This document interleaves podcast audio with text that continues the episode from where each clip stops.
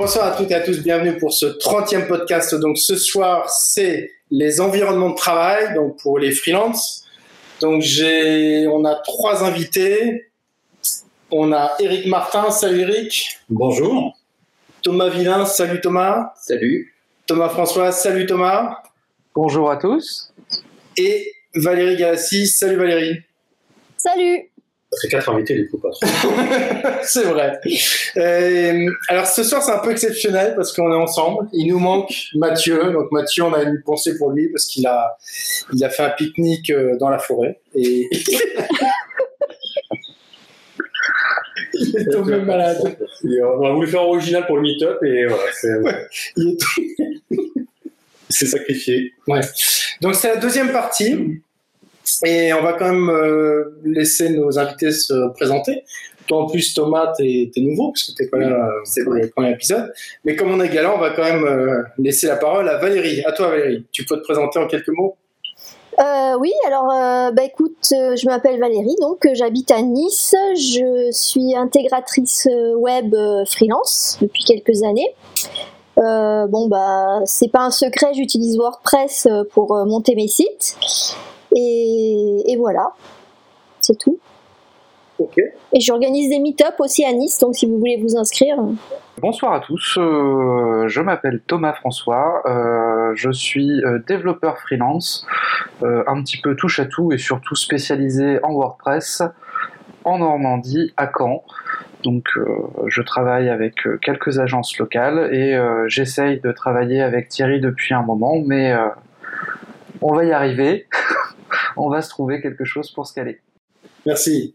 Thomas et euh, ben moi aussi, je m'appelle Thomas, euh, donc Thomas Villain, euh, designer et graphiste de formation, et je suis plus spécialisé dans la création de thèmes sur mesure.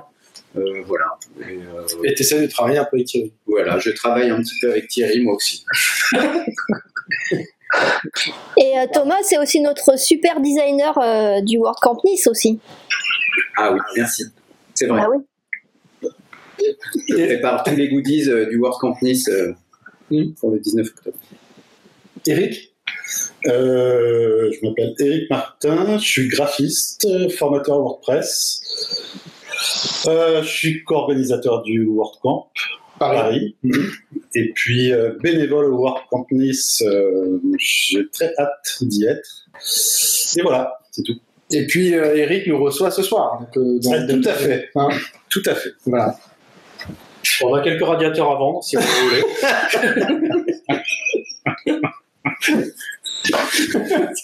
Euh, qui veut commencer? Donc, on pourrait peut-être commencer sur, normalement, la bonne pratique, ce serait de travailler en local en premier. Donc, est-ce que vous avez, vous, des configurations particulières Qui veut commencer pour parler un peu de son, son workflow par rapport à ça? Eh ben, euh, allez-y, euh, je me lance. Alors, la première fois, moi, que j'ai travaillé en local pour euh, monter un WordPress, c'était avec MAMP, parce que je suis sur Mac. Et MAMP, la version, la version gratuite. Hein. Et pendant plusieurs années, j'ai bossé avec ça. Et ensuite, j'ai découvert Local de Flywheel, mhm. que j'ai testé quelques mois. Et puis finalement, je suis revenu sur MAMP Pro. voilà, que je trouvais moins lourd que, que Local, finalement trouve qu'il prenait pas mal de ressources. Et euh, Membre Pro pouvait créer des VOS et tout, donc euh, je trouvais ça bien euh, aussi, parce qu'au début, je développais tout avec le localhost 2. 8888. je trouve ça sympa de plutôt mettre des vrais noms de domaine. Mmh. Par contre, ce qui est, moi j'ai la version Membre Pro aussi, mais est-ce que tu peux facilement gérer les, le SSL par exemple dans Membre euh, j'ai essayé, ça a bugué. Ouais, c'est ça qui est bien avec euh, le call. il y a un autre truc que j'adore dans le call de Flywheel, c'est que tu as MailHog qui permet en fait de tester les envois de mails en local. Ah. Et donc quand tu fais des boutiques en ligne, c'est génial parce que tu as, tous les mails transactionnels qui remplissent pas ta boîte mail en fait, que tu as dans une interface à part. D'accord. Ça c'est vraiment bien. Oui, parce que dans euh, Monk, les, les, mails ne fonctionnent pas. Oui, non, non, non, non.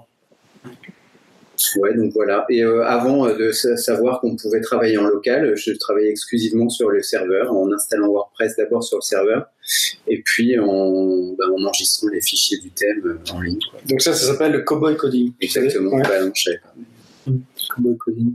Et donc après, tu, tu fais une migration? Et après, voilà, je fais une migration, euh, je, bah, je, je, j'upload tous les fichiers, je recrée une base, euh, j'exporte ma base locale que j'upload, que je, voilà, je remets en, en, ligne et puis je change toutes les, les URL de base. Ah ouais, l'ancienne. Voilà. Tu fais, tu utilises pas des outils comme euh, All-in-One ou ah, Absolument pas. Ah, ça marche très très bien. Hein. D'accord. Bon. Euh, Valérie, toi, tu veux nous parler un peu de ton workflow? Bah écoute, euh, alors moi aussi, euh, j'ai commencé par euh, développer des sites en ligne. Ah, okay. Mais euh, en fait, pas visible par, par, enfin, par les internautes. Et puis euh, sinon oui en local, euh, alors jusqu'à présent j'utilisais MAMP euh, la version gratuite. Et là dernièrement j'ai testé Local by Flywheel local, je sais pas comment vous dites, euh, parce qu'en fait, ce que j'aime bien, c'est euh, que en fait, on peut avoir une une URL que je peux partager temporairement euh, avec mes clients, et, euh, et du coup, c'est pas mal parce que je peux leur montrer en ligne, enfin chez eux, leur comme je travaille à distance, souvent, je, je, peux leur montrer leur l'évolution du site. alors j'ai fait des tests il y a pas longtemps parce que justement, je voulais voir si tout allait bien ensuite quand je migrais vers un serveur. Et puis euh, bah, ça buguait euh, parce que j'étais sur un serveur qui était pas à jour au niveau euh, de la version MySQL. Et en fait, en cherchant, j'ai eu des, tuyaux sur sur Twitter et j'ai utilisé Duplicate, le plugin Duplicate, non Duplicator, pardon, et en fait, euh, avec ça, ça a, tout, tout, a, tout a bien fonctionné. J'ai pu corriger euh, donc le bug MySQL et euh, voilà donc. en plus, c'est super c'est super rapide, super simple. Ça fait la réécriture des URL tout seul. Enfin, je trouvais ça génial, génial quoi. Ouais, c'est un peu comme All-in-One WP Migration. Ça, ouais, c'est ouais, ouais, c'est la même chose. Ok. Et hum, Eric? Alors moi, en local, j'utilise euh, Desktop Server. Oui. C'est ServerPress qui fait ça. Parce que je trouve que c'est beaucoup plus léger que Flywheel, hein, que par ailleurs j'aime beaucoup. Hein. Alors c'est, par contre, c'est payant. C'est une version gratuite, mais je crois qu'on peut faire qu'un site, puis il y a des options en moins. Euh, donc c'est, un logiciel payant. Euh, je le trouve pas mal du tout parce qu'en fait, euh, on retrouve un peu toutes les, les fonctionnalités qu'il y a dans le local. Hein c'est un peu moins smarty au niveau design. Hein, c'est euh, Microsoft. Ouais, c'est un peu ça. Ouais. Et, euh, mais par contre, du coup, euh, je trouve qu'il y, y, a des petites fonctionnalités d'import, d'archives, euh, de sites, ou de choses comme ça qui permettent de travailler assez rapidement, de mettre en place assez rapidement un, un site en local. Et il y, a des, il y a aussi une fonction d'export qui permet de pas utiliser de plugin, puisqu'en fait, à la volée, il va réécrire les URL. dans la base de données, il va, il va générer le fichier puis après, on n'a plus qu'à uploader euh, la base de données euh, et puis à, uploader les fichiers en fait. Donc du coup, euh, c'est pas mal. c'est pareil, tu as ta Mailbox Viewer qui permet de, voir les mails. Et puis tu as aussi un utilitaire, c'est ngrok. Ah bah oui. Ouais, c'est ce qui permet de partager le. c'est la même chose dans le code. ngrok. Donc voilà, c'est vraiment mon, mon, outil de prédilection c'est vrai que je trouve que Flywheel, c'est un beau soft, mais il est quand même relativement euh, lourd. Et moi, j'ai eu des plantages. Euh, j'ai eu un ou deux plantages euh, quand même assez, assez violents, où, notamment un où j'ai pas réussi à récupérer mes sites. Il a fallu que je réinstalle tout. Enfin, ça a été vraiment. Pourtant, il stocke ça dans un dossier. Ouais, mais j'ai pas réussi moi à récupérer. Et du coup, le gros intérêt de local, c'est quand même de pouvoir créer des environnements euh, spécifiques, en fait, avec du Nginx, du mm. Apache, des versions de PHP différentes. Donc, du coup, euh, comme ils virtualisent en fait l'environnement, mm. euh, du coup, ça permet de, en fonction du serveur sur lequel on va mettre en production le, le site et de sa configuration, du coup, ça permet d'avoir une configuration locale qui est presque fidèle à celle qu'on aura en, en production. Oui. C'est ce qu'ils ont prévu. Alors, normalement, les sub-serveurs, c'est vrai que je les trouve un peu. Euh, je, pense qu'ils sont en, en plein dev, parce qu'ils sont en train de sortir des, des bêtas depuis euh, deux, six mois, on va dire. Et donc, ils vont arriver à la version 4.0. Et je pense que, à mon avis, il y aura quand même pas mal de changements euh, sur la 4.0 à ce niveau-là. pour l'instant, ils sont assez faiblards à ce niveau-là, sur, sur le choix de la, la plateforme derrière, Nginx ou. Tu peux juste expliquer ce que c'est là le, le, le NROC NROC, c'est pour partager les liens, en fait. C'est un utilitaire qui sert alors après, techniquement, je ne sais pas comment ça se passe. C'est juste pour les gens qui connaissent pas. Hein. Mais ça permet en fait de. C'est ce dont parlait Valérie euh, avec Flywheel. C'est exactement la même fonctionnalité. Ça permet d'aller partager une URL euh, sur, sur le site euh, qu'on a en local et de l'envoyer à quelqu'un par mail et qu'il puisse regarder le travail. Et ça, il n'y a pas dans Membre Pro ce, ce truc-là. Hein. Je crois pas. Non, je crois pas. c'est dommage parce que c'est ce que j'aimais bien dans Flywheel aussi, c'était partager bah voilà, que le travail en local, euh, en un clic, envoyer une URL. Bah du coup, tu fais comment Thomas maintenant? Bah, Je fais plus. non, bah... non, mais comment tu montres à tes clients euh, où tu en es? Bah, je le montre quand c'est assez avant, quand l'intégration elle est assez avancée en fait, quand le thème il peut être mis en ligne avec des, des quelques contenus. Euh, c'est généralement le design a déjà été validé. Et euh, voilà, il voit, euh, il voit la première bêta, quoi. Euh, et puis ensuite, je peux continuer le thème et puis l'uploader au fur et à mesure. Après, juste pour intervenir rapidement, euh, Ngrok, c'est un, un, logiciel qui peut s'installer, enfin c'est un petit soft qui peut s'installer à part. Donc Thomas, effectivement, tu peux, tu peux installer Ngrok et, et l'utiliser quand même, quoi. Simplement, effectivement, tu n'auras pas juste un clic à faire, tu auras deux trois lignes de commande à lancer entre deux, quoi. Après, il faut juste savoir que c'est dépendant aussi de la connexion internet qu'on a et que ah si ça rame un peu, il faut et puis il faut que la machine elle soit allumée. Oui. Donc, euh, comme la personne de l'extérieur va communiquer euh, avec notre PC ou notre Mac en local, il faut que ça, ça, reste disponible et que la connexion. Donc, du coup, il y a aussi un risque que le client arrive sur son site et trouve que ça rame, ça s'affiche pas bien. Et euh, donc, il faut qu'il y ait un peu de pédagogie aussi au niveau du client pour lui expliquer que c'est pas les conditions optimales. Quoi. Moi, je m'en sers pas, perso. Puis à chaque redémarrage. Et le lien change. À chaque redémarrage, ouais, ça, le lien il change. Alors si tu prends une version payante, tu peux avoir déjà tu peux avoir ton propre nom de domaine. Ah oui, plus passer par là, et puis du coup tu peux avoir des URL euh, définitives. Et euh, j'avais j'avais une question aussi pour euh, pour Eric au niveau de, de, ton soft, l'équivalent de de local by Flywheel sur la réécriture des des URL en, en, base de données. Est-ce que dans des dans des champs qui sont sérialisés en PHP, est-ce que ça, ça pose pas de problème? Est-ce qu'il euh, est le gère correctement? J'en ai aucune idée. Moi, jusqu'à présent, j'ai jamais eu un souci. Euh... Avec des widgets transmutés ou des. Non, j'ai jamais eu un souci sur, euh, sur mes, mes migrations. Alors après, euh, je ne sais pas du tout euh, techniquement derrière.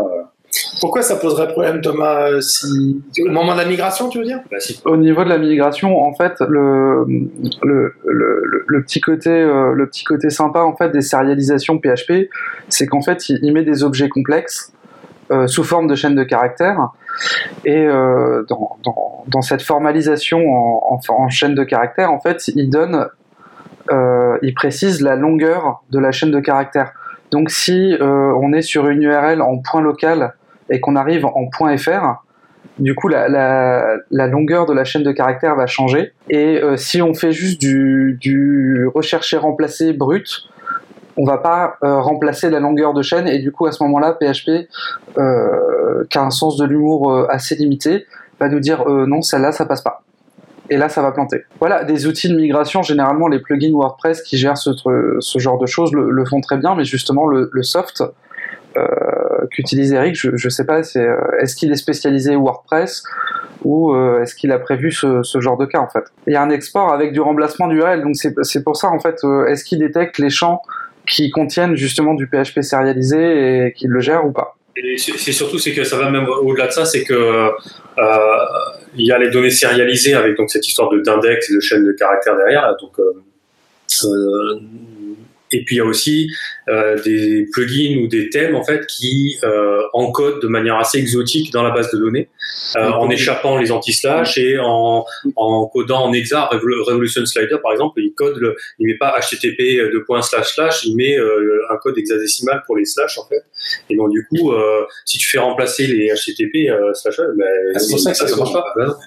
Et donc du coup, euh, même en utilisant euh, euh des, des, BSR, euh, chercher un ah, bah et compagnie, euh, si tu sais pas comment ça fonctionne, ça marche pas. Mm. Donc du coup, tu mets ton site en production et là, ton slider il est pété.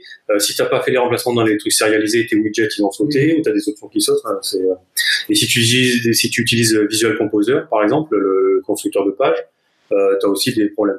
Bah, a priori, donc, euh, ils maîtrisent bien la chose, puisque j'en ai fait un il n'y a pas longtemps avec euh, du Visual Composer de tous les côtés. Le, le, pire, c'est Theme Fusion, c'est un éditeur de thème. En fait, eux, ils, ils encodent. En fait, quand tu, quand tu, leur builder, là, euh, au lieu de mettre ça dans, dans, dans le The Content, en fait, ils prennent le, le, le, contenu du builder, qui sérialise à leur sauce, là, ou en JSON, je sais pas trop quoi, et en fait, ils encodent ça dans, dans Meta. Donc, en fait, c'est une chaîne de caractères cryptés et donc, si jamais tu n'utilises pas leur outil pour modifier les URL, quand tu mets ça en production, ben, ça marche pas. Donc, du coup, il, y a quand même, il faut quand même, au-delà de, des outils qu'on utilise, il y a une grande maîtrise à avoir sur les, les thèmes ou les, ou les plugins qu'on utilise. Hmm. De, de, toute façon, moi, je le fais jamais vraiment direct, puisque je fais toujours une première, à un moment donné, je fais quand même une livraison euh, en pré-prod sur, un, sur une adresse euh, cachée, euh, pour montrer au client ouais, le site. Recette. Ouais c'était un minimal euh, le site quand même. Donc, du coup, je le fais déjà une première fois euh, sur, un, sur une autre adresse. Donc, euh, j'ai jamais eu de souci de ce type-là avec. Toi, Thomas, tu utilises quoi du coup? Et eh bah, du coup, moi, je suis un, je suis un vilain Windowsien.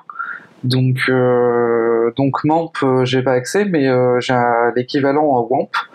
Donc pendant très longtemps, j'ai utilisé WAMP avec euh, euh, effectivement des, des virtualos pour euh, répliquer l'URL de, production pendant un moment.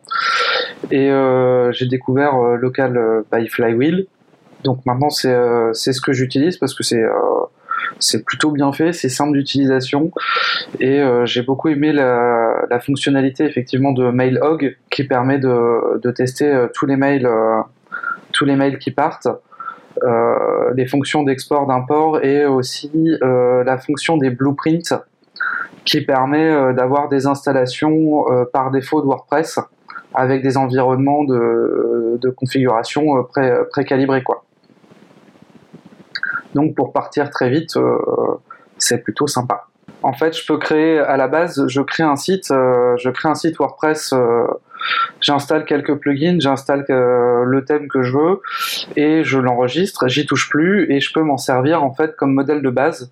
Et quand je crée un nouveau site, je, choisis ce modèle de base et il me, reprend le WordPress justement dans l'état où je l'ai laissé.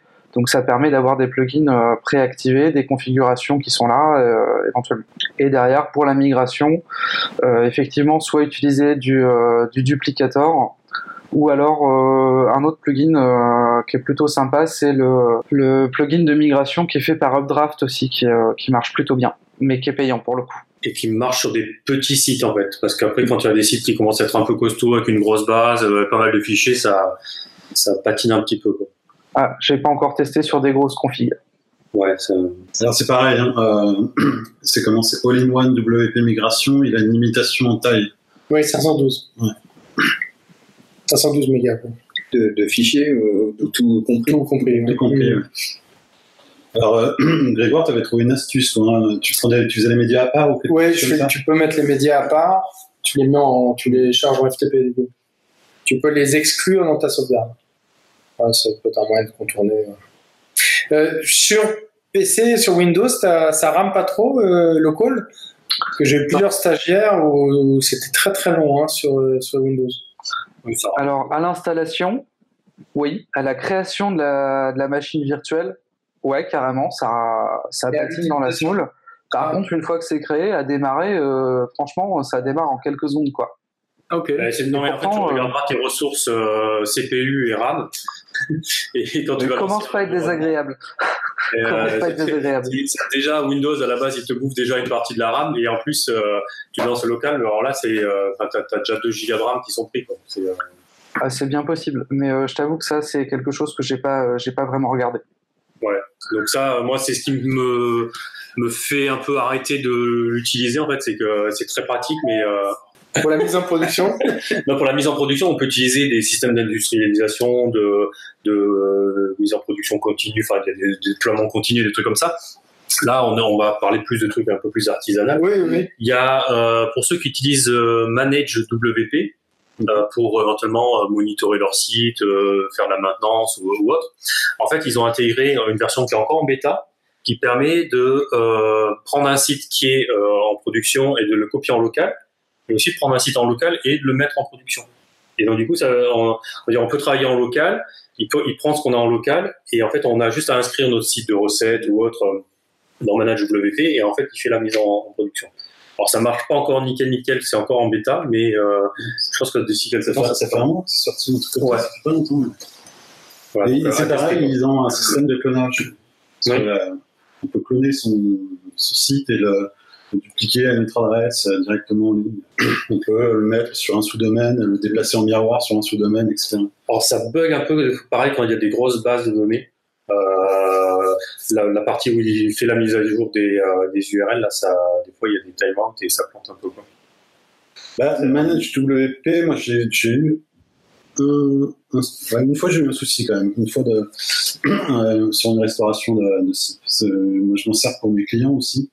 Je trouve que c'est quand même super efficace comme, comme outil. Et j'ai eu, une fois un souci en voulant restaurer un site. Il m'a explosé. Il a fallu que je récupère une archive et que je le fasse à la main au final, parce que ça n'a pas du tout euh, fonctionné au niveau des caractères. Après, il y a aussi une autre astuce, c'est euh, on peut très bien zipper son site en local, faire un zip, euh, prendre ce zip et le mettre sur le serveur FTP. Donc du coup, on n'a pas 5 ou 6 000 ou 8 000 ou 15 000 fichiers. Parce qu'en fait, ce qui, ce qui, prend du temps en FTP quand on bouge les fichiers, c'est le nombre de fichiers. Quoi. Donc des fois, il vaut mieux un seul gros fichier de 300 mégas finalement et après d'avoir un petit script PHP en local qui fait un unzip en fait, euh, une, commande en fait qui, qui va dézipper le truc en local. Donc ça c'est le cas de figure euh, le plus simple, hein, on bosse en local puis on met en ligne, mm-hmm. mais parfois on a des projets où il y a déjà un serveur. Et puis euh, du coup il faut apporter la nouvelle version. Alors on la démarre en local et puis après il faut mettre à jour le site en ligne. Et donc ça serait quoi la meilleure approche? Est-ce que vous avez déjà ce cas de figure j'imagine? Thomas, tu as des trucs pour ça? Euh, bah, euh, ça dépend, mon capichef. ça dépend comment on démarre, en fait. Euh, j'avoue que sur ce genre de configuration, donc pour le coup, c'est vrai que là où j'ai dû faire, on va dire, quasiment l'intégration continue, en fait, c'était un, c'était un site qui était, qui était guidé, donc un accès FTP très complexe. donc en fait, on se connectait en SSH et on faisait du git pool directement. Donc je faisais les modifs en local, je uploadais sur un serveur intermédiaire sur, sur un Git et derrière euh, je me connectais sur le serveur de production, je faisais un pool de la master et après je faisais euh, je reportais les modifs euh, qu'il y avait en base de données dans, directement dans le back office. Je remodifiais ce qu'il y avait à faire. Toi Thierry, as un autre cas de figure? Bah, souvent c'est que tu, tu soit, soit tu remplaces le site. Et dans ces cas-là, il faut juste mettre le site en maintenance. Alors l'idéal, c'est de, de, déplacer tous les fichiers dans un dossier euh, temporaire, les nouveaux fichiers, de préparer la base de données dans une nouvelle base de données dans l'idéal, de, préparer tout l'environnement et après de faire le switch. Euh, donc soit de faire repointer le, nom de domaine sur le, nouveau dossier, mm. soit euh, bah, de faire un, remplacer mm. le, fichier. Quoi ce qu'il faut voir, c'est que quand on travaille directement sur les serveurs, c'est quand même assez rapide. On déplace 8000 fichiers d'un dossier à un autre. Euh, et Donc, euh, précharger, ça marche bien. Et c'est comme, euh, pareil, si on travaille sur deux serveurs différents, des fois, c'est plus intéressant de faire les transferts de fichiers en SSH depuis le serveur A vers le serveur B, plutôt que de les ramener chez soi et de les ramener mmh. après les connexions euh, entre serveurs, c'est hyper rapide, c'est du gigabit, donc euh, on déplace les sites hyper rapidement. Mais du coup, la, question qui se pose, c'est qu'en fait, quand tu fais des, euh, des, modifs de configuration assez importants dans ton WordPress, donc qui, va, qui vont modifier des, des données en base de données, comment tu vas le gérer quand il y a un ajout, un d'article qui, qui est hyper, hyper fréquent en fait. C'est-à-dire que tu ne peux pas laisser ton site, en l'espace de deux heures, il va peut-être avoir trois ou quatre articles nouveaux. Donc, comment tu gères ce, delta de contenu entre les deux? Ça, c'est compliqué, ça. Ben, là, c'est le déploiement continu de bases de données, en fait. Donc, euh, euh, soit, c'est un gros site et euh, là, il faut trouver, oui, il y a une méthodologie à mettre en place. on arrête à un moment donné de saisir du contenu et, le, temps de faire la migration et après on, transfère bah, le delta qui a, manqué. Donc souvent c'est les actualités qui bougent. Donc ça on peut faire éventuellement un export depuis WordPress euh, avec des dates définies. Donc ça et faire un import de l'autre côté. Euh, je sais pas, je sais pas si c'est à ça que tu pensais. Euh. Euh, si si, justement parce que j'avais, j'ai posté sur un site là, celui dont je parlais avec l'histoire de Git et compagnie, c'est qu'en fait il y avait une actualité qui était postée toutes les toutes les 10 à 20 minutes. Donc en fait, c'est pour ça qu'à un moment donné, en fait, on disait au, rédacteur, là, pendant trois heures, en fait, vous arrêtez de toucher à quoi que ce soit. On rapatriait les fichiers via Git et après en fait on reportait euh, toutes les euh, toutes les modifications de configuration dans le dans le back office on les faisait à la main. On avait tout noté sur papier avant et euh, on répercutait tout. Et du coup après on leur disait c'est bon maintenant c'est mis à jour. Vous pouvez continuer à saisir des trucs. Bah, sur les sur les fichiers en SSH c'est assez simple parce qu'on peut faire des, des, commandes en fait pour pour faire des miroirs en fait. Et lui il va, copier que les fichiers qui ont bougé en fait donc par exemple pour les médias on peut aller prendre que les nouveaux médias qui ont été ajoutés et c'est automatique en fait les commandes SCP ou autres. Euh, c'est pour ça qu'en fait l'avantage de Git en fait c'est que après ça c'est un, truc une habitude que j'ai prise c'est que le, le dossier d'upload il est toujours ignoré en fait. Il est jamais pris en compte sur Git. On ne prend que les comptes enfin que les fichiers de plugin et de thèmes. Donc en fait quand on le rapatrie euh, effectivement on se soucie pas du tout de ce, ce, ce, truc là quoi. Après il y a un, autre truc qu'on fait aussi nous c'est qu'on utilise Amazon S3 pour les pour les médias. Et en fait euh, il y a une extension qu'on met dans WordPress pour lui dire que tous les médias en fait qu'on upload en fait euh, ils sont pas gérés par WordPress, euh, ils sont envoyés sur Amazon et euh, du coup bah, les fichiers sont tous là-bas. Après il y a juste la base de données finalement à synchroniser quoi. C'est pas les mêmes qui font des demigrates euh, C'est l'extension c'est Amazon S3 Offload ou un truc comme ça. Je, je pense que c'est derrière. Mais si c'est VPMU non. non. Je sais plus, je sais plus. Alors, tu t'entendais un peu parler de, de Git, Thomas. Donc, euh, est-ce que parmi vous, certains utilisent euh, du versionning? Eric? Non, pas trop. Euh, pas, trop. Non, pas trop de versionning. Thierry? Oui. Ok. Thomas un peu? Oui, moi aussi. Sur GitHub ou Bitbucket Pareil. Thomas aussi, donc si j'ai bien compris. Et Valérie? Tu utilises un peu de versionning Bah en fait, euh, ça fait pas longtemps que je me suis mise à, Git en fait. Je, suis en train d'apprendre euh, à, utiliser Git en ligne de commande. pourquoi tu fais pas avec un GUI? Ça te gêne Avec une application, tu veux dire? Bah j'aime bien en fait, je préfère. J'ai essayé SourceTree. Ok. Et en fait, euh, je préfère passer par le, le terminal. Ok. Après, ça fait pas, ça fait pas longtemps que je m'y suis mise, donc euh, Source par exemple, que j'utilise, je le connais pas super bien, mais euh, en fait, SourceTree, je l'utilise euh, juste pour voir euh, l'arbre en fait que ça fait, mais après, j'utilise plutôt la, ligne de commande sur le terminal. Mais par contre, ce que je me pose comme question, alors pour, l'instant, j'ai vraiment testé en local sur ma machine. J'ai pas de, de repos, c'est ça qu'on comment on appelle ça, voilà, de dépôt. Et je sais pas, par contre, si par exemple un jour je passe sur un dépôt, comment faire avec la base de données? Faut que voilà, faut que j'apprenne euh, à gérer ça. Versionner la base de données, non, c'est. Euh, Donc en fait, quand tu fais euh, quand tu fais un push, il faut re-uploader la base de données? Bah, ou la mettre à jour. Tu as des outils qui le permettent. Tu peux le faire aussi avec WP-CLI tu peux. Non, si je oh, non, je suis pas sûr qu'on puisse faire ça. Bah, sur, le, sur Git, ça va être principalement les fichiers en fait. Donc euh, la base de données, comme elle est pas, à moins que tu aies une extension qui fasse euh, un, backup de la base de données, mais, euh, mais c'est. Euh... DB Migrate le, fait, tu as une extension. DB Migrate te permet de synchroniser les bases. Et il peut synchroniser les médias dans la version pro aussi. Ok. c'est possible, mais non, sinon t'as pas le choix. C'est vraiment que les fichiers euh, statiques. Que les fichiers statiques, ok. Et quand tu dis que tes dépôts sont en local, c'est que du coup tu as installé Git sur ta machine et euh, t'as pas de compte Bitbucket? Non, pas encore, mais ça, ça fait euh, ça fait un mois hein, que j'apprends. Je te conseille fortement quand même de prendre Bitbucket, c'est gratuit en plus pour les dépôts privés. GitLab, c'est beaucoup mieux. Ou GitLab, mais euh, mais et au moins ça te fait quand même si jamais ta machine plante pour dans ton X ou Y, si demain tu dois travailler avec une autre personne ou voilà, c'est quand même mais c'est une vraie tannée quand même, hein, euh, Atlassian sur leur interface. GitLab est beaucoup plus simple, je trouve. D'accord, d'accord. Aussi, je trouve que c'est un, gros bordel. Je, je sais pas, enfin, honnêtement, euh, moi j'utilise euh, Bitbucket, mais après je l'utilise à, travers SourceTree en fait. Donc, du coup, je, la, la, tannée Atlassian, je t'avoue, je la subis pas trop. Oui, bah, surtout que, par exemple, sur, sur SourceTree, en fait, une fois que tu as plugué ton compte euh, GitHub ou autre, en fait, il est capable d'aller chercher tous les dépôts distants, mm. euh, de pouvoir les cloner en local. Enfin, il y a quand même euh, tu peux faire du, du git flow pour faire éventuellement des patchs ou enfin il y a quand même après je pense que la plupart de, d'entre nous on utilise les outils quand même par une faible proportion de tout ce qu'on peut faire avec c'est sûr.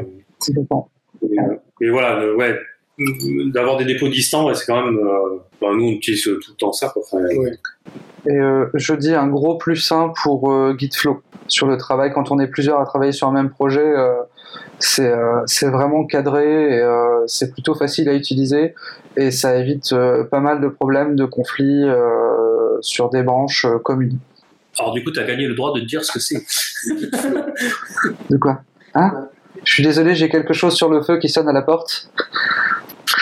Alors Gitflow, en fait, euh, voilà, c'est euh, comment l'expliquer? C'est des fonctionnalités de Git euh, pour moi qui sont un petit peu packagées. En fait, c'est qu'on va diviser notre dépôt en deux branches principales la master, donc qui est la, version théoriquement celle qui est en production, et une, et une branche develop qui va être celle qui va être entre guillemets en pré-production. Ensuite, à chaque fois qu'on va, euh, enfin, un des utilisateurs, du coup, je ne suis pas le seul à me plaindre de l'écho. Et euh, donc, à chaque fois qu'un un des développeurs va euh, effectuer une ou plusieurs modifications, en fait, il va créer une, ce qu'on appelle une feature, donc une branche séparée où, où en fait il, il, va faire ses petits développements et une fois que c'est terminé, en fait, il va pouvoir merger donc mélanger euh, quelque part euh, les modifications qu'il a faites sur la développe. Et ça se fait euh, ça se fait vraiment en quelques clics. Et une fois que c'est prêt en fait on peut préparer une version intermédiaire sur cette branche développe qui va être pushée sur la master directement. Je sais pas si je suis clair ou si j'ai oublié des trucs mais j'ai pas envie de me perdre dans la technique entre les deux. Non, ouais, en fait, c'est une méthodologie plus, pour un ensemble d'outils pour faire euh, tout ce qui est fixation de bugs, euh, ajouter de nouvelles fonctionnalités ou autre, et euh, de pouvoir donc créer des branches, les, les identifier, et puis après les, les fusionner en fait. et personne n'a testé le, nouvel, le nouveau client Git Sublime Merge? Ah non.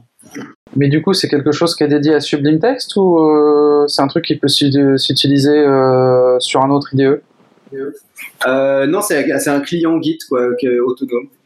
D'accord. c'est pas, pas, une extension, mais euh, donc c'est ouais, c'est comme Tower, comme euh, SourceTree, apparemment. Et puis je crois que c'est le, même principe de licence que Sublime Text. Oui, c'est ouais, c'est pareil. Donc ça peut être pas mal quand même. Comme, je, je, ne connaissais pas, donc tu piques ma curiosité. Ma curiosité. Ouais, bah, je, vais le, je vais le tester aussi. Alors après, il existe des outils qui permettraient de connecter à une installation WordPress en ligne avec un dépôt Git.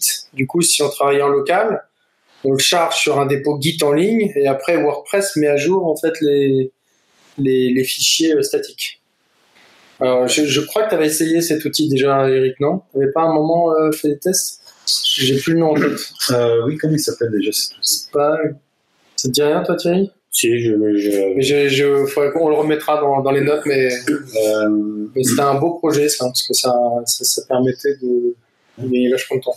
Parce qu'en fait, pour moi, ça n'a pas été trop grand, quoi. J'ai pas, je, je, je, me suis pas retrouvé. Ouais. J'ai trouvé que c'était un peu complexe. C'était quoi le principe Dès que tu pushes, ça met en ligne euh... Eh ben, En fait, dès que tu pushes. Euh... Quand tu fais un commit, en fait, le WordPress le récupère. Et... Voilà. Et oui, oui, je trouvais l'idée pas mal, mais après, moi, j'ai eu du mal à le mettre en œuvre, donc du coup, j'ai abandonné un peu. Là. oui, il était encore en bêta.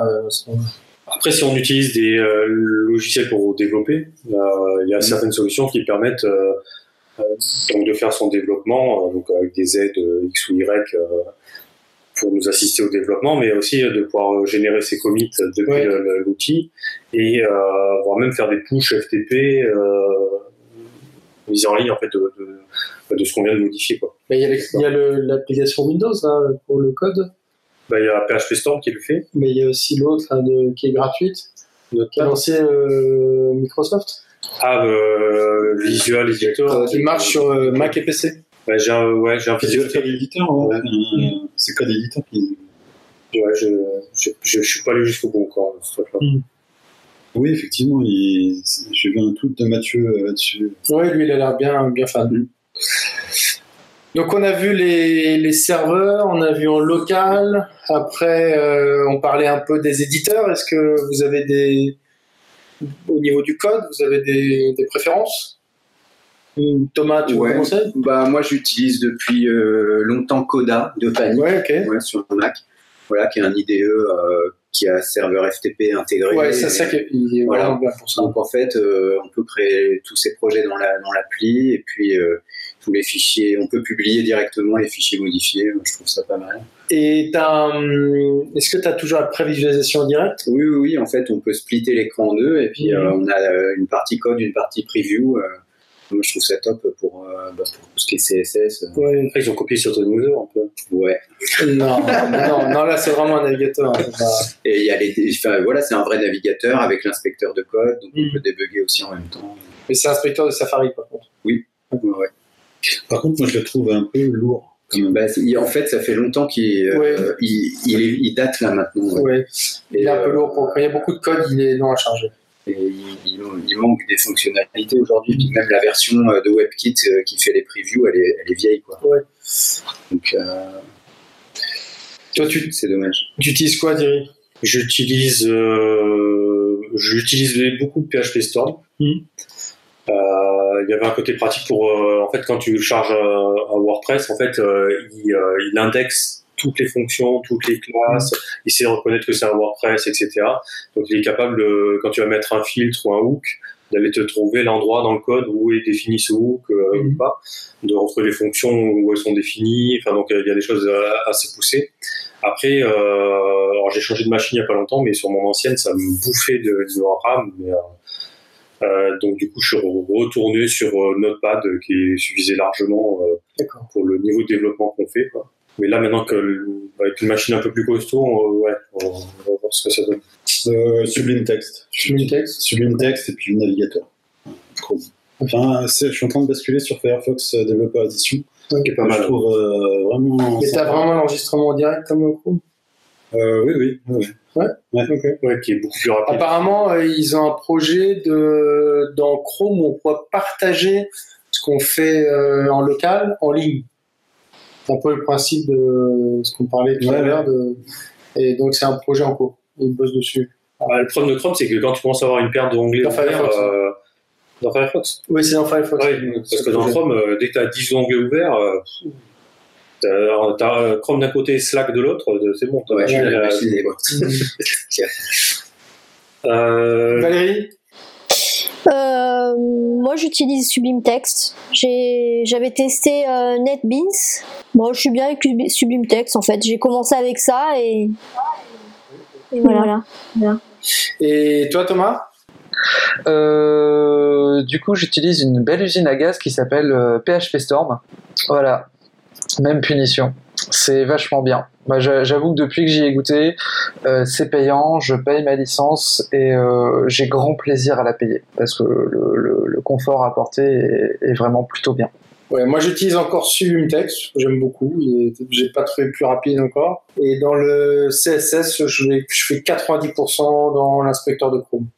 Et j'enregistre en direct ah euh, dans les ah mais moi aussi, j'utilise euh, Firefox pour euh, les développeurs et euh, il est vachement bien aussi, je trouve. Ouais, il y a. Je préfère quand même l'interface d'inspecteur de, Chrome. Je la trouve encore un petit peu vieillotte sur Firefox. Notamment le sélecteur de couleurs, je trouve un peu. Bon. Je préfère celui de Chrome. Après, euh, dedans, tu vois le grid layout, tu vois les choses Oui, c'est ça qui manque. Alors par contre, il, y a... il continue à développer. Là, ils ont un onglet mise en page. je sais je n'ai pas encore regardé vraiment. Non, mais c'est vrai. Mais il manque, par exemple, euh, il y a un truc tout bête, mais quand on est dans l'inspecteur de Chrome, on peut se mettre en mode mobile, comme sur Firefox, mais on peut pas dézoomer, en fait, comme dans. C'est facile, par exemple, dans l'inspecteur de Chrome, de dire que ton site, dans l'inspecteur, tu l'affiches à 50%. Et du coup, quand tu as un écran un peu juste, euh, tu peux avoir des. Ça peut simuler des écrans très grands et c'est plus facile pour, euh, pour travailler. Oui, après, c'est vrai qu'il y a quelques détails entre les deux. Euh, ouais. Et puis, tu as le nouveau qui te permet de. La nouvelle option, j'avais écrit, j'avais écrit un article hein, sur ça, qui permet d'enregistrer, en fait, un. Vous travaillez sur un site en ligne, vous, voulez corriger quelques éléments. Eh bien, vous dites le CSS, je vais l'enregistrer sur mon bureau. Et du coup, il va, vous travaillez dans l'inspecteur, il va toujours enregistrer sur le bureau et même quand vous changez de page sur ce site, c'est persistant. C'est ça qui est intéressant. Et après, on a juste à glisser ce fichier en FTP et ça met à jour euh, le vrai site. Et, euh, et, du coup, là, euh, je vais me jouer un petit peu l'avocat du diable sur la question. Tu enregistres le CSS et ça, franchement, c'est une, une, fonctionnalité qui est super sympa.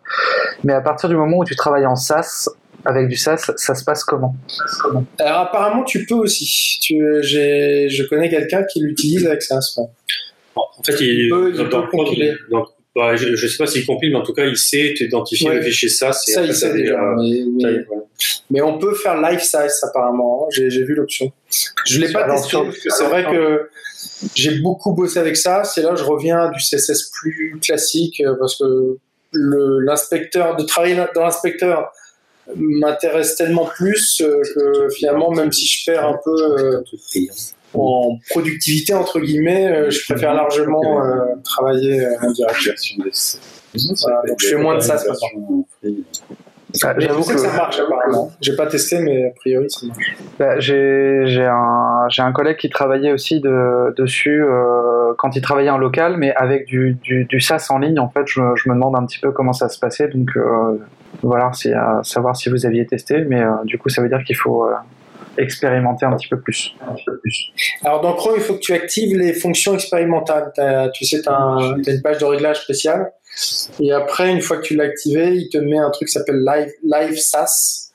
Mais voilà, j'ai pas testé. Donc a priori, c'est en cours. Donc on a vu euh, donc les éditeurs de code. On a vu. Euh, alors peut-être on peut aussi un peu parler. Euh, ça paraît un peu vieillot, mais on peut parler aussi des clients FTP quand même. Ça sert de temps en temps.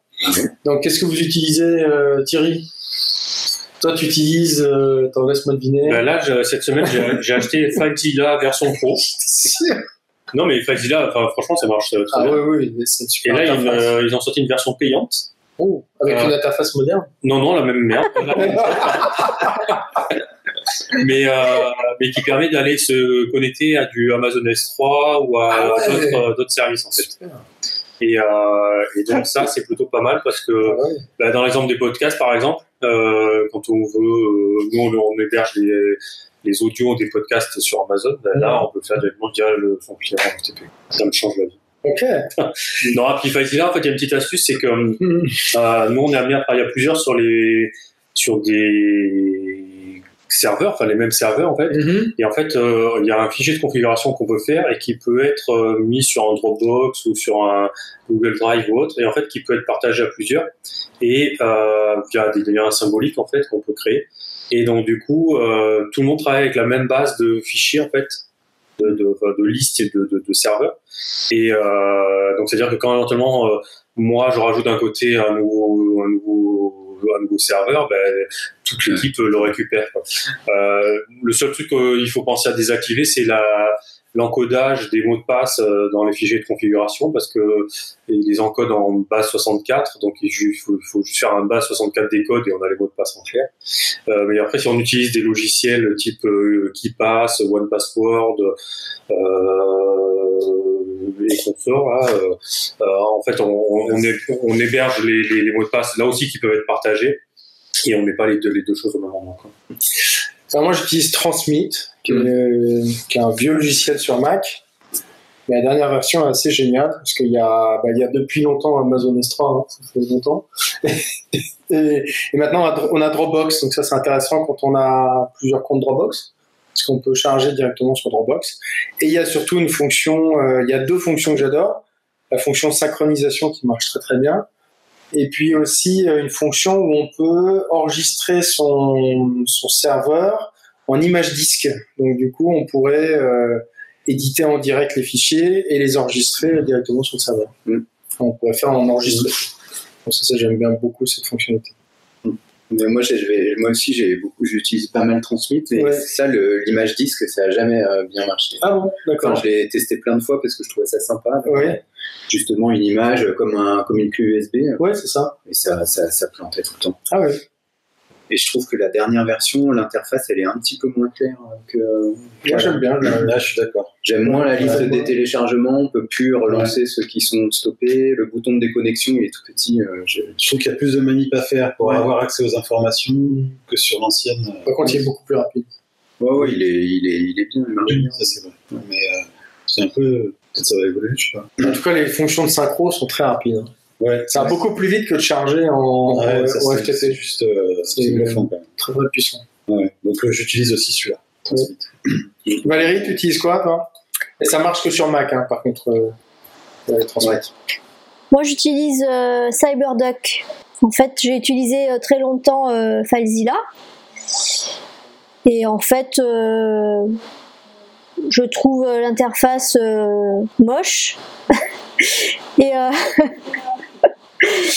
Et en fait, depuis que j'utilise CyberDuck, euh, je suis super contente en fait. C'est, je trouve, euh, euh, elle est facile. Enfin, c'est, c'est, c'est pratique, voilà. Quoi. moi, je trouvais pas très très stable dans les dernières fois que j'ai utilisé, mais souvent ça plantait, toi, dans les chargements. moi, ça fait quelques mois que j'utilise. j'ai jamais eu de j'ai jamais eu de soucis. Et toi, Thomas, alors, tu utilises, laisse-moi deviner, tu utilises. Euh... Dreamweaver. Bonne réponse pour Dreamweaver. Je démarre le logiciel juste pour uploader mes fichiers. Il y a un client FTP, mais alors euh, non, effectivement, j'utilise euh, assez régulièrement euh, FileZilla, mais quand je suis sur certains projets, je configure le, client FTP euh, directement dans, euh, dans PHP Storm et j'upload directement depuis l'IDE en fait. Et euh, ce, qui est, ce qui est plutôt sympa, c'est qu'en fait on peut configurer dans l'IDE, dans le projet, on peut configurer plusieurs serveurs. Dans ce cas-là, un petit clic droit et on upload sur un serveur de pré-prod ou un serveur de prod sans changer de logiciel, sans rien quoi. Je suis un petit peu feignant comme garçon. Donc on a vu les éditeurs de code, on a vu euh, les clients FTP. quel environnement de travail est important encore? Bah, Pour la base de données, on peut utiliser MySQL euh, Workbench mhm. pour euh, se connecter à des bases de données distantes, sauf sur typiquement les hébergeurs type OVH ou autre, où en fait on peut pas se connecter à distance sur les serveurs, mais sur ceux où on a la possibilité de le faire. Euh, ça permet de pouvoir aller consulter une base de données distante, euh, la cloner en local éventuellement, de faire des requêtes, faire plein de choses. Est-ce que vous utilisez des outils comme WP, pardon, WPCLI Parce que ça c'est quand même euh, très pratique dans les, dans les, pour changer des, des URL, pour, il y a plein d'outils qui sont intégrés. Pour générer les miniatures. Oui. Eric, tu utilises un peu? Non, non j'utilise pas. Euh, désolé. Comment on l'installe euh, Sympa parce qu'on Sur euh, Windows, en fait, il faut installer Composer. Et en fait, après, ça se fait via Composer. Et puis, il faut Node.js. Non, non, mais non, mais pas. Donc, en fait, non, non, attends, je te dis des bêtises. En fait, non, il faut télécharger le fichier phare donc le fichier PHP, et en fait après faire un lien dans le système, dans Windows, dans le pass pour aller euh, lier le. Je vais appeler le.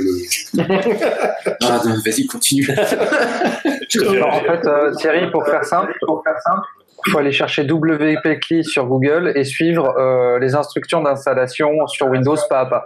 Généralement, ça marche. Oui, mais c'est ça, mais, je crois que c'est le fichier .far à, à, mettre, et puis après, euh, c'est pas très compliqué. Franchement, c'est en, en, 5 minutes, c'est fait, quoi. 5 minutes, ouais. Et, et d'ailleurs, même, même sur, euh, sur Windows, euh, je conseille d'utiliser, ça y est, il m'a fait part de fil, d'utiliser, ne pas passer par le terminal de commande classique là, mm-hmm. d'utiliser PowerShell, voilà, qui euh, permet d'utiliser les commandes Unix en fait. et, euh, et, donc du coup en fait on, peut faire quand même des trucs assez poussés et c'est euh, et donc WPClim marche nickel là-dedans. Et donc du coup on peut se créer des petits scripts comme ça quand même pour faire certaines choses. c'est assez sympa. Ok. Et euh, on peut faire du cherche and replace aussi, d'ailleurs, de mise à jour. Donc là, tu parles en local, tu travailles en local. Ou en SSH aussi, tu peux. Parce que je crois que si tu veux travailler à distance, il faut que les, hébergeurs ils soient. Bah, il faut qu'ils aient WP quoi. Ouais, c'est ça, l'aient installé. Ouais. Ça, ça peut pas s'installer en standalone. Ça peut pas s'installer en standalone. Euh, C'est-à-dire sans avoir besoin d'installer des fichiers dans le système. Donc euh, même sur un mutualisé dans l'absolu, tu places ton, euh, ton fichier PHP qui va bien et, euh, et puis du coup, ça, ça démarre quoi. Ça démarre quoi. Ouais, le fichier, le fameux fichier phare là, tu peux. C'est ça. Surtout si tu pourras pas utiliser les commandes WP et euh, qui lance ta commande, il faudra que tu appelles ce fichier là et que tu lui passes les commandes. Mais j'ai vu chez un ou des hébergeurs, c'est ça. Maintenant, ils en font, ils proposent quasiment tous. Euh, chez One and One, ça y est. OVH, ça y est. Ah oui. Euh, de Switch. Bah, de Switch, le truc qui est chiant, c'est que tu n'as pas accès au SSH euh, de base. En fait, il faut demander. Ouais, enfin, faut envoyer un email avec ton adresse IP et euh, c'est terminé quoi. Les mecs, franchement, dans l'heure, ils répondent. Dans l'heure, ils répondent. Ouais, mais Madame Michel connaît pas son adresse IP. ouais, mais Madame ah, Michel, elle, est pas, elle est pas chez O2 Switch. et puis elle fait pas, elle fait pas de SSH. Ou one and one.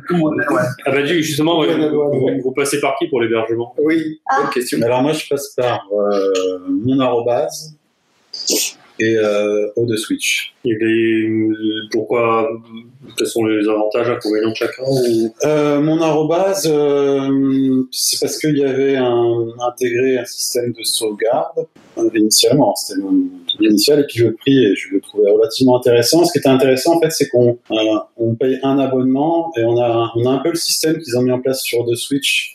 Euh, où on a des environnements séparés en fait, des, euh, ouais, une interface WHM. Ouais, pour euh, multi-compte. En fait. Donc du coup, en fait, chaque client a sa propre euh, instance. Mm. Son propre cPanel. Ouais, son propre cPanel. Donc euh, ils sont complètement autonomes. Si, donc ça, je trouvais ça pas mal. je trouvais le contact aussi pas mal. Ils sont le support est top. C'est un, je sais pas, il dort jamais. Ouais, il, est tout seul. Bah, je, crois, ouais, je, je crois qu'il est tout seul ou alors ils sont pas beaucoup. Moi, je l'ai pris un samedi, il m'a appelé quoi. Ouais, ouais. Le gars t'appelle pour euh, prendre rendez-vous, pour euh, après discuter un peu si on connaît pas l'environnement WHL et tout. Euh. Mm. Donc, assez bluffant, quoi. Ouais, puis moi, je dépose des tickets de support des fois et tu choisis la priorité, je laisse en bas, mais il répond tout de suite. Donc, moi, je suis vraiment. Pourtant, il y a tout le monde. C'est mon arrobas, là, Ouais. ouais. Il y aurait moyen de lâcher un, un petit lien dans le fil de discussion, de discussion ah bah. Euh, On est loin du. C'est mon arrobase.net du clavier. Demande à Google. Tape WP Windows. Oui, c'est euh, ça, c'est mon arrobase.net. Et toi, Valérie, du coup, tu passes par qui euh, niveau hébergement? J'ai longtemps bossé avec OVH et je suis en train de les quitter parce que. Bah je suis vraiment pas contente. Euh, j'ai pas mal de sites qui sont souvent euh, en rade. Euh, là, par exemple, tout à l'heure, le, problème que j'ai eu quand j'ai voulu tester Local by Flywheel en, migrant un, site pour faire un test, bah, ça a planté. C'était chez OVH parce que la base MySQL elle n'était pas à jour. Donc voilà, du coup je suis en train de les quitter et là j'ai testé O2 Switch où euh, j'étais j'étais euh, j'ai été assez contente euh, après voilà bon après des fois je bosse avec Gandhi parce que c'est mes clients qui sont chez eux mais Gandhi je, je suis pas très fan parce que c'est c'est un peu l'usine à gaz ça, des fois, ça fait des, ça crée des, des trucs, ça te pose des problèmes. Quoi. L'autre jour, je me suis battue, j'ai mis en ligne un WordPress. Il m'a créé deux URL, donc deux, deux sites miroirs. Enfin bon, c'est un, peu pénible. Bah, Gandhi, le gros souci qu'il y a souvent, c'est les, euh, les process PHP simultanés. Donc, euh, si tu prends du mm. simple hosting, c'est que euh, pour peu que tu aies beaucoup de traitements qui sont faits au niveau de PHP, en même temps, en fait, tu es limité à trois process, je crois, pour le truc de base. Deux. Ou deux. Ouais, donc il suffit qu'à la même microseconde, tu envoies une newsletter, tu lui demandes un truc et je sais pas quoi, et, et le truc, il est, en erreur 500 pendant plusieurs secondes ou plusieurs minutes. Donc ça, c'est un peu embêtant. Quoi il faut une formule, du coup, c'est super cher. C'est super cher. C'est super cher, ouais. Super cher, Bon, après, je, je l'utilise euh, comme, euh, comme Registar, ça m'arrive, mais l'hébergement, j'évite. Thomas, tu es chez qui? Gandhi, j'ai testé à l'occasion. Par contre, il y a une stabilité qui est quand même super intéressante. Super intéressante. Ouais. C'est pas l'offre de base, c'est l'offre aussi. Le simple aussi, en termes de performance, en tout cas à l'époque, c'était quand même hyper performant. Ah, mais en termes, en termes de performance, j'ai aucun reproche à faire à Gandhi. C'est juste l'interface pour euh, gérer justement ton hébergement, je la trouve super austère en fait. Pour des techniciens, c'est pas forcément gênant. Mais dès que tu veux juste des trucs simples, euh, ouais, ça, devient vite compliqué pour le coup. Après, j'utilise euh, régulièrement VH. là, j'y suis pour rien, c'est mes clients qui choisissent. Euh, je, suis, je suis un petit peu fâché avec eux euh, parce que je trouve qu'ils ont des offres alors qui au niveau tarif sont intéressants mais au niveau euh, qualité de service étaient bien mais il faut bien prendre en compte la conjugaison plus le temps passe et euh, moi je trouve que c'est performant, c'est stable. Euh, le support, c'est une vraie tannée. Euh, dès qu'il y a besoin d'une intervention technique, un, truc un peu qui, qui sort des clous, tout de suite c'est passé trois heures en attente sur une hotline pour avoir un mec qui connaît la technique qu'à moitié. Et donc au final, moi en perso et quand quand je peux quand j'ai le choix, je vais chez O2 Switch. Ok. Et Thomas? Bah, Moi, comme Eric, euh, euh, mon arrobase et puis euh, quelques sites chez O2 Switch aussi. Moi, j'ai O2 Switch pour les sites de test. Pas dans le ciel, ce site. Et j'ai surtout WP Engine depuis combien de temps? Ouais, c'était un des premiers, ça, je crois. Ouais, j'ai démarré en 2010, ouais, WP Engine. Et ben, au début, c'était Jason Cohen au support, c'était marrant, le cofondateur. Il répond encore euh, Oui, je pense qu'il répond encore. Mais, euh, du coup, pourquoi WP Engine? hmm? Pourquoi le WP Engine en fait Qu'est-ce ben, En fait, parce qu'à l'époque, c'était un des seuls qui faisait vraiment euh, de l'hébergement dédié WordPress. Et comme j'avais à l'époque pas mal de projets de multisites pour des écoles où il y avait parfois 600 sites sur la même install, j'avais besoin d'hébergeurs qui connaissaient bien ce type d'environnement. Et ils m'ont sauvé la mise plus d'une fois. Et puis surtout, c'est que, enfin, ils, ont rajouté très rapidement aussi une, géolocalisation européenne. Oui, et puis il y avait aussi le, staging qui était là dès le début, euh, donc ça c'est vachement pratique. Et dès qu'il y avait des patchs de sécurité, ils avaient une routine derrière euh, qui permettait de régler ça très rapidement. Et, ils testaient aussi leur environnement avant les mises à jour. Euh, enfin, quand la mise à jour est faite, ils testent eux sur leur environnement et puis après ils vous préviennent et vous pouvez toujours bloquer la mise à jour si vous le souhaitez. Et puis, ils t'interdisent aussi de certaines extensions. C'est ça, ouais. De surprendre au début. Ouais. Et puis ils avaient le cache intégré, donc ça c'était vachement bien. Et euh, ils, ils, ont maintenant de plus en plus d'hébergeurs longs, c'est ce qu'on appelle le, TTFB, c'est le, le tag to the first byte, en fait c'est le, temps de réponse du serveur.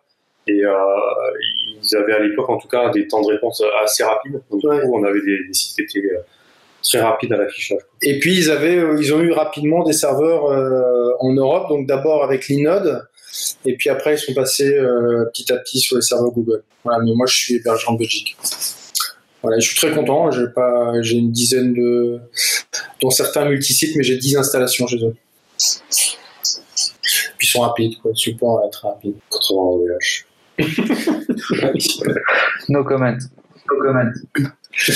Voilà. Bah moi, j'ai deux, deux serveurs euh, illimités chez euh, One and One. mais, mais, en attendant, j'ai jamais eu un pépin. Jamais. Il y a eu euh, forcément des, des, moments où ça, c'est pas joignable, des trucs comme ça. Mais en fait, quand on, quand tu commences à avoir plusieurs centaines de sites en maintenance, tu te rends compte que les sites dans la journée, ils sont régulièrement plusieurs minutes ou plusieurs dizaines de minutes en rade, donc tous. Donc, donc ça, c'est c'est inévitable en fait. Euh, si tu prends les 99,9% de disponibilité là, que tout te garantissent, bah, si tu prends les 0,1% qui restent, ça fait quand même une sacrée paire de minutes euh, sur l'année en fait. Donc euh, il y a quelques clients qui sont chez VP Server, donc chez qui l'offre s'améliore de plus en plus. Au début, c'était bah, comme toute nouvelle offre un peu artisanale et autres. Maintenant, ça commence à être une offre qui peut être considéré. Quoi. Voilà. Euh, enfin, nous, on a fait le choix de pas avoir tout au même endroit, quoi, par contre. Donc, euh, il y a quelques clients chez One and One, il y en a qui sont chez VP Server, d'autres chez O2 Switch. Euh, et euh, là, on en a testé un chez Flywheel. Oui. Voilà. Du coup, ça va être intéressant avec euh, local. Bah, c'était le test. En fait. C'était de voir. Euh, ça fonctionne bien. Ouais, c'est. et bon, ça met un peu la machine à jouer, quoi. mais euh, ils ont une offre, enfin en tout cas de, en termes de, performance qui est vraiment, euh, enfin c'est assez rapide et c'est vraiment bien foutu. Quoi. Et, alors moi au niveau des, des hébergements, du coup, euh, j'ai un compte chez Uptime Robot qui me permet de, de, savoir la disponibilité, de me permet de, de monitorer les sites, c'est gratuit. Tu peux aller inscrire jusqu'à 50 sites. Il regarde toutes les bah, tu peux définir le. Toutes les 5 minutes. C'est toutes les 5 minutes. Ah oui ah, Moi, je suis un gratuit. oui, moi aussi. Et tu peux le changer? Ouais, tu peux mettre plus. Moi, j'ai mis, euh, je sais pas, les, toutes les 3 heures. Ah oui, tu peux le. D'accord, tu peux le changer dans ce sens-là. Ouais. Et puis, il t'envoie un mail. Euh, ouais, il t'envoie une alerte. Et que c'est comme ça que tu t'aperçois que. Alors, euh, des fois, c'est des micros, euh, ça, ça dure euh, le temps ouais. qu'il t'envoie le mail, que tu regardes. Oui, c'est rétabli. Moi, moi j'ai une, un channel Slack, tu vois, depuis tout à l'heure, ça n'arrête pas de et en fait, tu te rends compte que toutes les, toutes les 5 minutes, tu as un site qui est down. Quoi. Et toi, tu te sers de manage euh, WP non? Là, il y a manage WP, ouais. Et, euh, et quand tu monitores les sites, tu te rends compte que pendant une à 15 minutes, tu as un site. Donc, et puis, il t'indique aussi euh, si c'est un time out, si c'est. Euh... Moi, j'ai quasiment jamais sur WP Engine. Et quand il arrive une coupure, ils te préviennent une semaine à l'avance. Ils disent euh, on va peut-être avoir une petite coupure là, mais euh, c'est pas sûr. Hmm. Mais, est-ce que tu monitores en temps réel Oui, avec le Jetpack. C'est un outil intégré aussi. Alors moi, j'avais essayé Jetpack et du coup, j'avais pas les mêmes. Non, t'as pas. J'avais pas les mêmes résultats. Ah, j'essaierai avec, euh, avec Uptime. Alors du coup, je me posais la question de savoir si c'est Uptime qui allait trop loin. Ouais. Euh, donc maintenant je relativise parce qu'au début ça m'a fait un peu peur quand même. Hein. parce que c'est vrai que finalement tu t'aperçois que. Ouais, c'est assez souvent.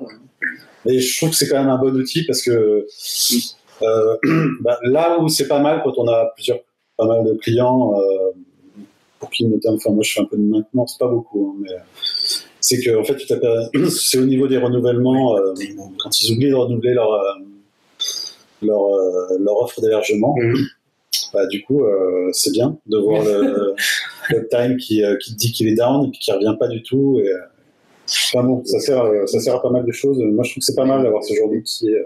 Et Valérie et Thomas, du coup, vous utilisez des outils comme ça pour monitorer des sites en ligne ou pour de la maintenance ou du suivi ou, bah moi pas encore, mais euh, je voulais tester Manage WP justement. Donc euh, voilà, je j'apprends. Euh, en fait, j'essaie de d'évoluer dans dans mon apprentissage en fait et donc voilà je vais tester plein de choses comme ça mais pour l'instant je l'utilise pas. Alors, par contre sur Manage WP je crois que c'est une offre c'est payant le monitoring. Ouais. C'est une, une, option payante. D'accord. Si tu veux tester une version gratuite tu vas sur Uptime Robot peux toujours tester là-dessus.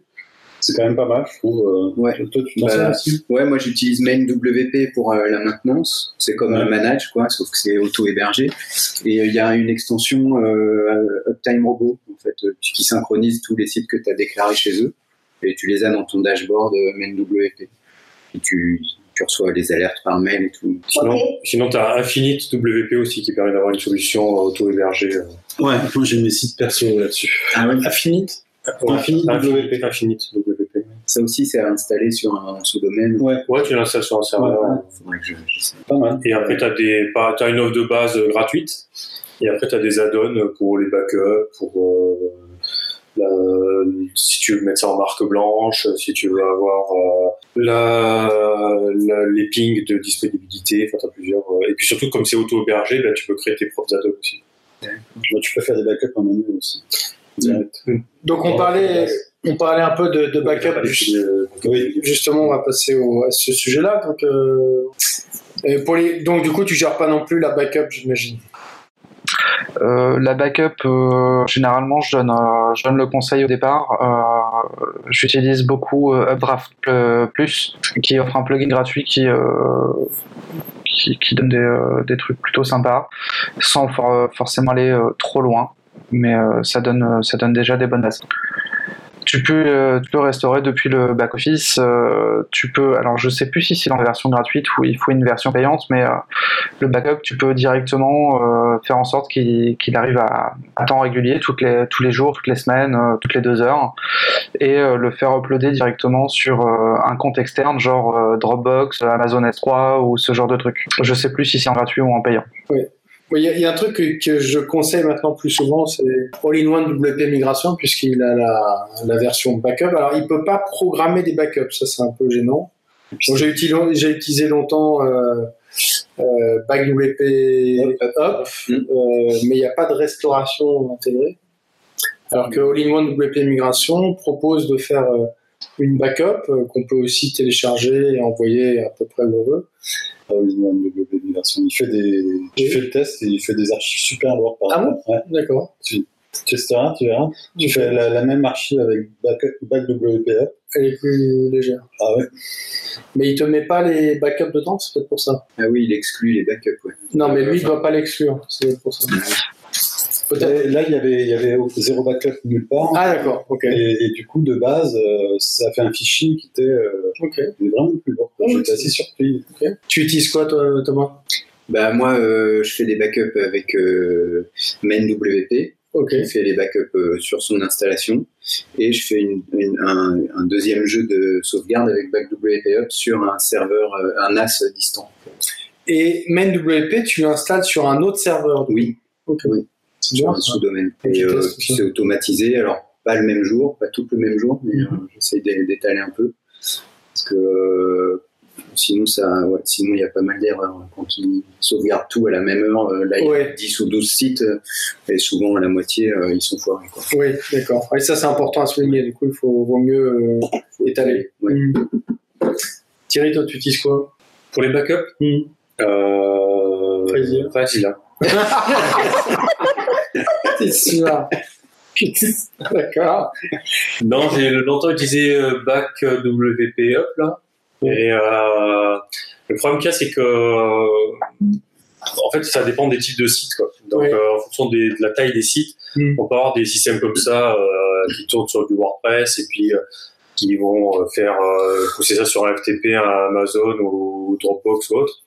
Euh, le problème, c'est quand on commence à avoir des sites un peu costauds et puis des clients un peu bourrins qui balancent des images de, 8000 pixels, euh, trucs à 3 mégas et compagnie, euh, au bout d'un moment, ça, ça coince un peu et donc euh, bah là, il vaut mieux passer par des solutions euh, serveurs ou des solutions plus sous forme de, de script. Donc, on peut très bien faire un, un script SSH sur une machine et qui euh, va faire de la synchronisation d'un serveur à un autre, faire un backup de base de données, mm. faire des choses incrémentales aussi. Donc, euh, le premier backup prend du temps, mais après, derrière, les autres, il va prendre que ce qui a changé. Mm. Ben, moi, j'utilise BackWPA. Euh, et puis sinon, j'utilise pour euh, certains clients, j'utilise ManageWP pour les, les, les, clients qui sont en maintenance. Et puis, de temps en temps, il peut m'arriver d'utiliser Backup Buddy. D'ailleurs, euh, Backup Buddy, euh, c'est un petit peu celui que j'attendais au tournant. Euh, est-ce que tu as des.